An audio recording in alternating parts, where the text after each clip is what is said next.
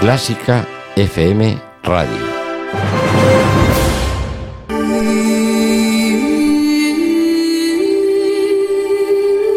Pasión por la radio. Pasión por Clásica FM.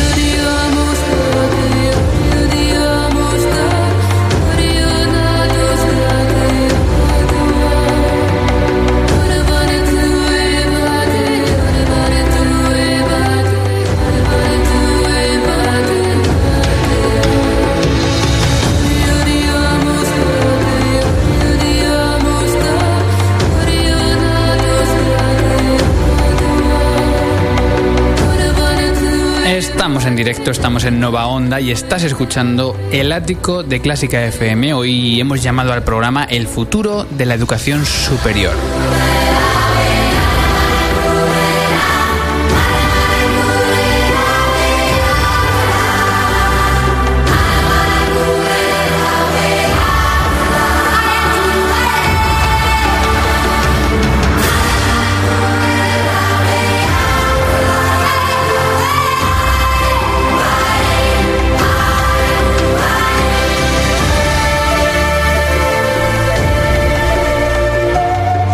Enseñanza Pública Superior de Música.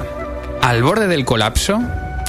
No lo digo yo, es el título de uno de los muchos artículos que tanto en medios musicales como en generalistas empezaban a surgir en los últimos meses previos al comienzo del nuevo curso.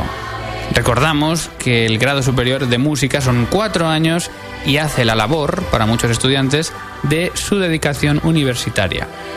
¿Pero está el título equiparado? ¿Son los alumnos realmente universitarios? ¿Están cambiando ahora las cosas? Muchas dudas que tanto alumnos como profesores pueden tener dadas las circunstancias con respecto a la educación superior musical.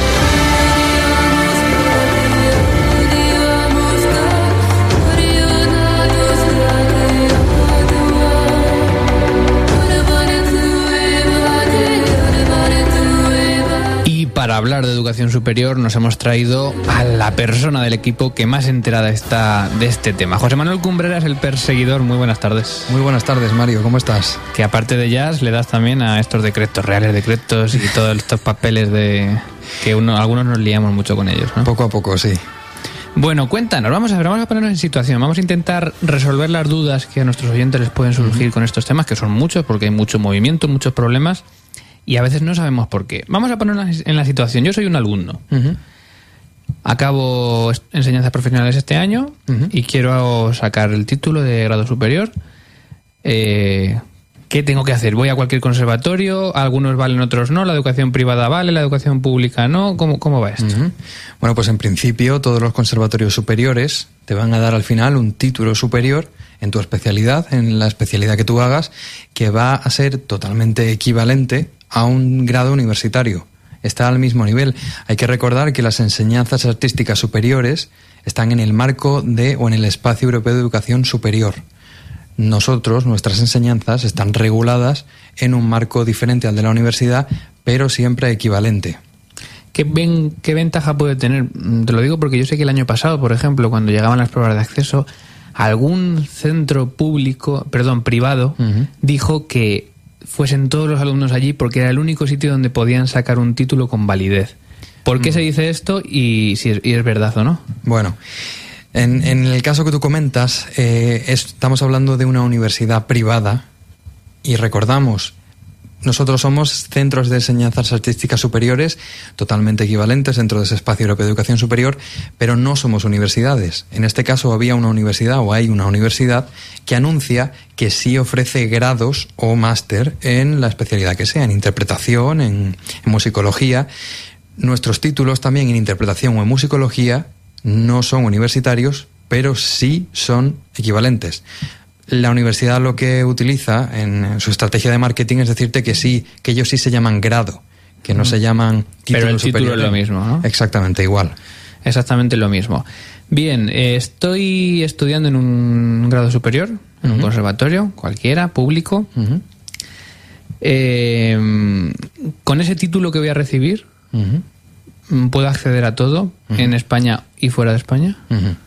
Bueno, pues cuando comienza el proceso de Bolonia y varios países de la Unión Europea se, ponen de acuerdo y generan ese espacio europeo de educación superior, eh, toda la educación superior a partir de ese momento va a girar sobre seis objetivos, que son un sistema legible y comparable de titulaciones, un sistema que también incluya dos ciclos, grado y posgrado, en nuestro caso sería los cuatro años de superior y luego el máster, o el sistema de CTS, los créditos, los famosos créditos que tenemos en los planes de estudio, la movilidad de estudiantes y profesores, en nuestro caso los programas Erasmus, y luego un programa de garantía de, calidad, que haya agencias que, que evalúen que la enseñanza que nosotros recibimos sea de calidad, y al final la promoción de una dimensión europea de educación superior.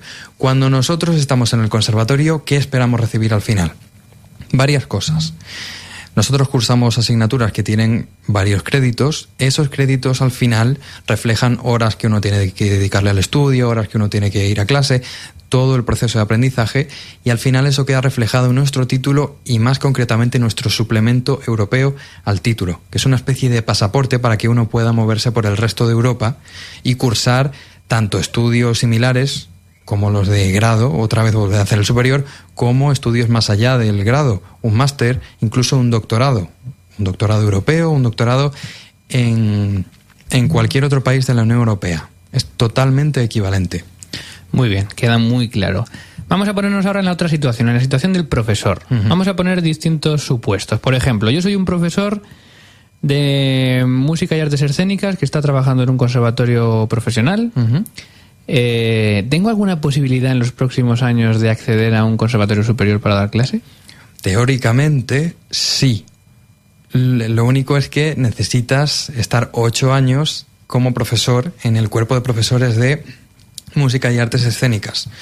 Una vez que tú hayas estado ocho años en ese cuerpo y se convoquen oposiciones para el cuerpo de catedráticos de eh, música y artes escénicas, entonces tú acreditando lo que se pide para esa, para esa oposición o para ese concurso oposición, entonces concurres y mm, y si, si, has estudiado bien, si has estudiado menos. Y luego si tienes suerte. Todo depende, claro, el, todo depende. En, eso en circunstancias ideales, ¿no? Hace, hacer recientemente se publica el Real Decreto mm, que crea el cuerpo de catedráticos, con lo cual ahora ya que creo que también recientemente se han publicado los, los temarios para la oposición, nada impide a las comunidades empezar a convocar esas oposiciones para todos los profesores que lleven ya ocho años o más y que acrediten una serie de requisitos para entrar en, el cuerpo de catedráticos. O sea, estas posiciones oposiciones a catedráticos serían para eh, funcionarios de carrera que ya han trabajado ocho años. El número de plazas que se establezcan, si, si va a haber para funcionarios. O sea, nadie que no sea funcionario de carrera y que no haya trabajado ocho años para el cuerpo, no se podría presentar a esas oposiciones. Claro, se supone que el cuerpo de catedráticos es la evolución de del cuerpo de profesores. En, en secundaria, por ejemplo, puedes ver que hay un cuerpo de profesores en el que tú cuando estás ocho años puedes avanzar hacia el cuerpo de catedráticos de, secundaria. En nuestro caso no es así. En nuestro caso el cuerpo de profesores se corresponde, se corresponde con el grado profesional y el de catedráticos con el superior. Debería ser así. No voy a entrar ahí, no me parece la, mejor opción. Pero en este caso, para avanzar hacia el de catedráticos, tienes que estar ocho años en el de, en el de profesores. Otro supuesto. Soy profesor en comisión de, de servicios en un grado superior. Eh, ¿Eso me asegura que yo voy a poder seguir trabajando en ese grado superior en los próximos años? Bueno, a ver, una comisión de servicios es una situación administrativa especial que se firma por un año, suele extenderse a dos años. ¿Por qué? Porque el centro, por ejemplo, necesita cubrir una, una plaza, por, incluso por cuestiones como eh, otro tipo de emergencias, ¿no? Situaciones especiales al final. Cada año el director del centro firma una comisión de servicios y amplía, porque se supone que se va a necesitar un profesor al año siguiente, y se amplía tu permanencia en el centro durante un año. La comisión de servicios no es desde luego una no es garante, no garantiza. No es un seguro de no, no, no, para nada. Es simplemente una situación administrativa especial que se ha convertido en el recurso más utilizado em, para que los superiores puedan suplirse de, de profesores. De acuerdo. Eh, ¿Algún supuesto más que nos queda por ahí que tú crees que debemos comentar? Podemos hablar un poco, volviendo a lo que hemos hablado antes, de, como alumno, ¿no? ¿Qué es lo que, qué diferencia hay, ¿no? Entre la universidad, mi título vale igual, no vale igual. En principio, sobre el papel, sí, nuestras enseñanzas son equivalentes. Y cuando yo acabo puedo entrar en cualquier otro sitio que una persona que haya cursado estudios universitarios también vaya a entrar. No obstante, como, como, cada comunidad tiene, la, tiene capacidad legislativa, tiene iniciativa legislativa, eh, se produce una especie de efecto de a, 17 velocidades, ¿no? Cada comunidad puede desarrollar como quiera la educación superior y actualmente no se ha conseguido el mejor encaje para esos seis objetivos que establece Bolonia. Algunos se cumplen, otros no se cumplen de ninguna manera, otros se cumplen un poco y hay que avanzar hacia cada comunidad debería y el Estado debería imponer eh, primero un, marco común para todos y luego las comunidades deberían avanzar hacia un mejor encaje en esos seis puntos de Bolonia. Si no, pues desgraciadamente no habrá correspondencia entre enseñanzas universitarias y las nuestras. Parece que estos mensajes, que pueden ser optimistas para el futuro, no llegan a los alumnos. Eh, ya hemos anunciado, luego lo vamos a hacer. Vamos a escuchar eh, la semana pasada he podido estar por el Conservatorio Superior de Valencia, que tantas polémicas ha, provocado en los últimos meses, con todo lo de los catedráticos, las bolsas y muchas pruebas que están teniendo ahora y de ahora en adelante. Y vamos a escuchar declaraciones de cuatro alumnos que no parecen estar muy contentos con el sistema y con todo lo que está pasando.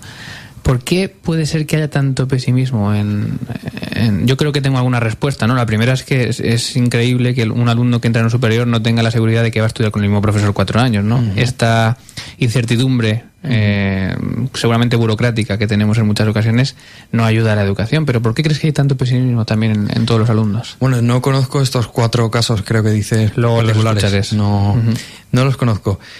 Gran parte de, de esta problemática surge de, algo muy simple, que es la falta de información. no, no voluntaria, sino cuando uno no sabe a dónde recurrir para, para recabar una información o, o no, no, tiene por qué... Hay, hay situaciones en las que uno simplemente no, debería tener que tener en la cabeza siempre cuatro reales decretos, la Constitución. Eh, no, no debería ser esa la situación habitual. Si a uno le gusta y a uno quiere, sí pero que esa tenga que ser la situación sistemática, pues fuerzas a mucha gente a que esté en esa, en esa situación de incertidumbre, ¿no? De no saber realmente cómo funciona, cómo se administra el sistema de educación superior artística en, España. Eh, última pregunta, y te pregunto ya por intuición. ¿Crees que en junio o en julio vamos a tener oposiciones a catedráticos y en cuántas comunidades? no lo sé. Los pocos contactos que he podido tener y que he podido hacer me confirman que, esta situación no se va a alargar mucho más. Más allá no lo sé. Hay que tener en cuenta que, bueno, se acaban de publicar los, los temarios, así que en realidad la, la Pero ahora se tienen que poner de acuerdo sindicatos, comunidades, consejerías. Exacto, en eh, mesa sectorial tiene que haber una negociación sindicato-administración y de ahí saldría ya una, una un inicio ¿no? de, de puede ser para un lado o para otro, puede ser para hacer oposiciones a catedráticos o para seguir como están ahora. Bueno, ah, como ha pasado, por ejemplo, en Asturias, que se ha recurrido la decisión de la Administración de convocar estas oposiciones y se ha paralizado temporalmente. No lo sé. Realmente los sindicatos hacen su trabajo, ¿no? Tienen que defender al grueso del profesorado o a sus sindicados. Entonces, bueno, pues si ellos consideran que la mejor opción es mm, esa no convocatoria, pues es lo que ellos defenderán. Nosotros no, no tenemos peso en ese sentido. Bueno, esperemos que José Manuel Cumbreras haya mm, deshecho alguna de tus dudas. Eh, vamos a dar, si quieres, el email del perseguidor, aunque no sea el habitual para estas cosas, por si alguien tiene preguntas, si alguien tiene... Hay que decir que tú acabaste grado superior el año pasado con un trabajo fin de grado en este caso se llama ya, ¿no? Fin de carrera. Fin de carrera todavía. grado. fin de carrera dedicado precisamente a este tema, ¿no? A cómo el funcionamiento de los... No te voy a preguntar el nombre, ¿lo quieres decir? Un poco largo. Dilo, dilo. si te acuerdas. Sí, me acuerdo. No sé. Creo que es el rol de los grupos de presión en la resolución del conflicto de las enseñanzas artísticas superiores en el espacio europeo de educación superior. Sabes que el año pasado ya lo contaste esto en el ático y hubo alguno que me dijo que se pensaba que era de broma. No, no. No, es de verdad. de verdad. Bueno, el perseguidor arroba clásicafmradio.com es el email para el programa de jazz de Clásica FM, pero que en este caso también si quieres cedemos por si alguien quiere preguntarte personalmente alguna cuestión al respecto. Muy bien, José Manuel Cumbreras, muchísimas gracias. Un placer, como siempre.